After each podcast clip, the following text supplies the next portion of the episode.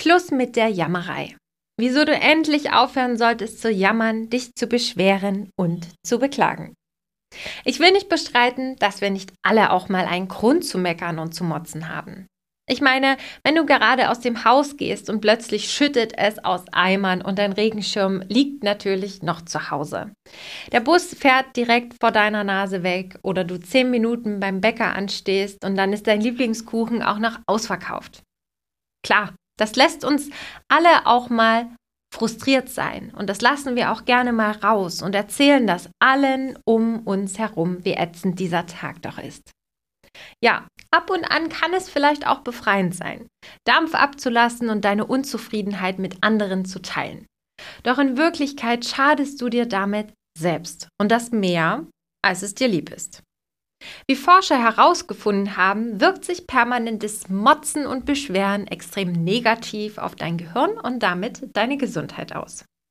Mit dieser Podcast-Folge möchte ich dich wachrütteln und dir erklären, was du dir eigentlich selbst antust, wenn du ständig jammerst und dich beschwerst. Wieso es dir schwerfällt, aus dem Motzen und Jammern auszusteigen, was das mit der Neurobiologie zu tun hat und wieso es wichtig ist, dass dir genau das gelingt, das verrate ich dir in dieser Podcast-Folge.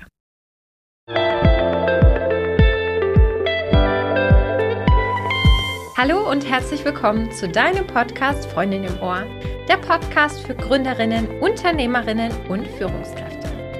Du bekommst hier Einblicke hinter die Kulissen, Tipps und spannende Impulse rund um die Themen Selbstfürsorge, Stressbewältigung und Resilienz. Ich bin Annette, die Gründerin von Freundin im Ohr, psychologische Beraterin und Coach und deine Gastgeberin in diesem Podcast. Ich freue mich, dass du hier bist und meiner neuesten Podcast-Folge lauscht. Wenn du dich Tag für Tag beschwerst, egal worüber, über das Wetter, den Nachbarn, die Politik, dann erziehst du dein Gehirn zum negativen Denken. In der Schule haben wir gelernt, wie Lernen eigentlich geht. Zumindest dachten wir das. Das, was du dir im Kopf behalten willst, immer wieder vorzulesen und es so lange zu wiederholen, bis du den Stoff verinnerlicht hast. So lange, bis du eigentlich gar nicht mehr weiter darüber nachdenken musst, wenn dich dein Lehrer danach fragt. Deine Gedanken bringen ganz automatisch die Antwort hervor. Und genau das ist das Schädliche daran. In deinem Gehirn gibt es etwa 100 Milliarden Nervenzellen, die über 100 Billionen Synapsen miteinander verbindet, die also miteinander kommunizieren. Wenn deine Gedanken also immer wieder die gleichen sind, dann werden stets die gleichen Neuronen und Verbindungen aktiviert. Stell dir das wie eine Art Autobahn vor, dreispurig, die super stark befahren ist und deswegen immer weiter ausgebaut wird. Und die kleinen, schmalen Straßen daneben verkümmern nach und nach und werden gar nicht genutzt. Je mehr nörgelnde oder jammernde Gedanken du also denkst, umso ausgeprägter wird diese Vernetzung in deinem Kopf.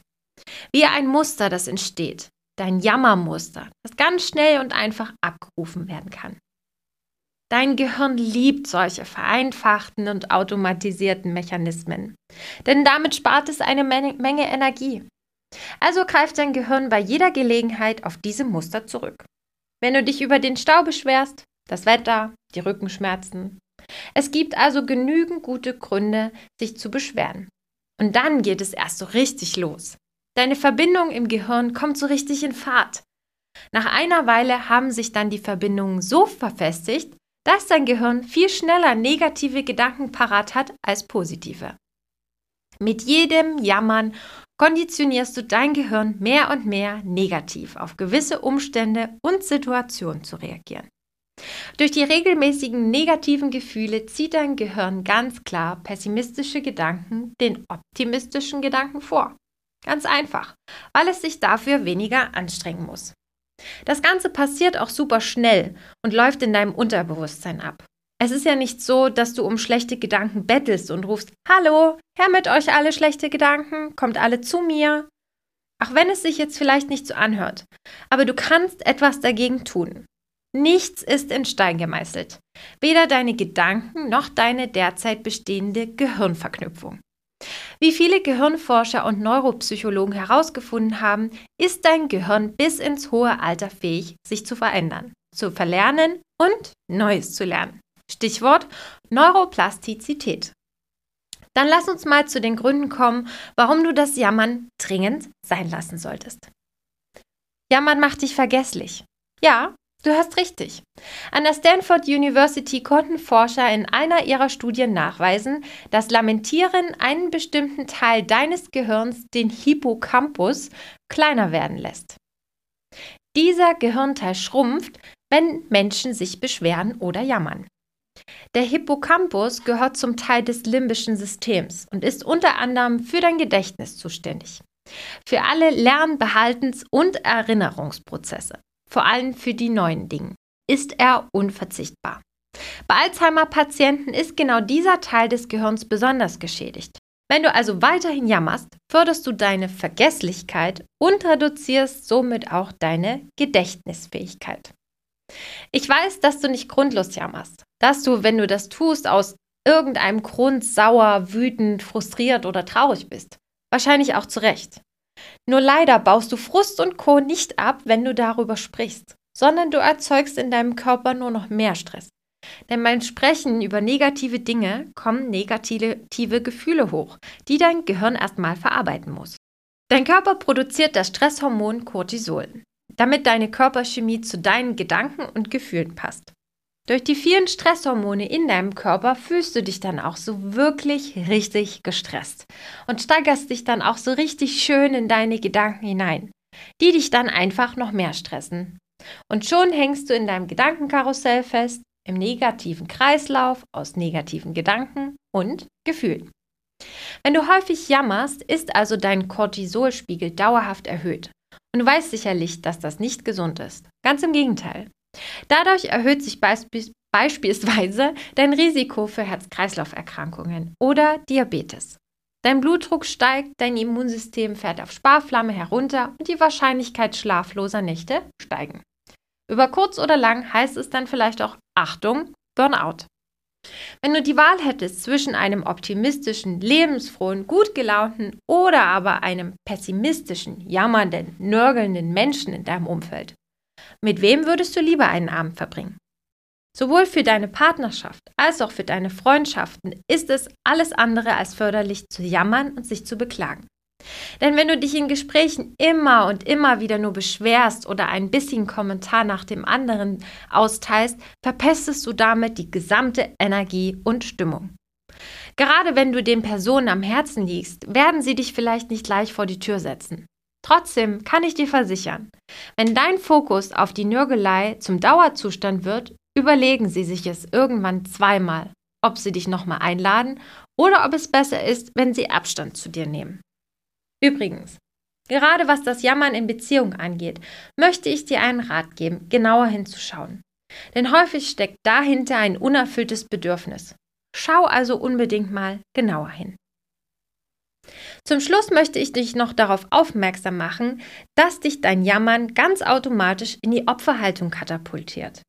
Wenn du dir immer und immer wieder vor Augen hältst, wie nervig und schlimm alles ist und was besser sein müsste, bestärkst du dann dein Gefühl, nichts an deinem Zustand ändern zu können, was aber nicht stimmt. Jammern verhindert, dass du aktiv wirst, losgehst und verschiedene Lösungsmöglichkeiten ausprobierst. Es bringt dich somit um Erfahrungen, die dir zeigen würden, dass du dein Leben selbst in der Hand hast.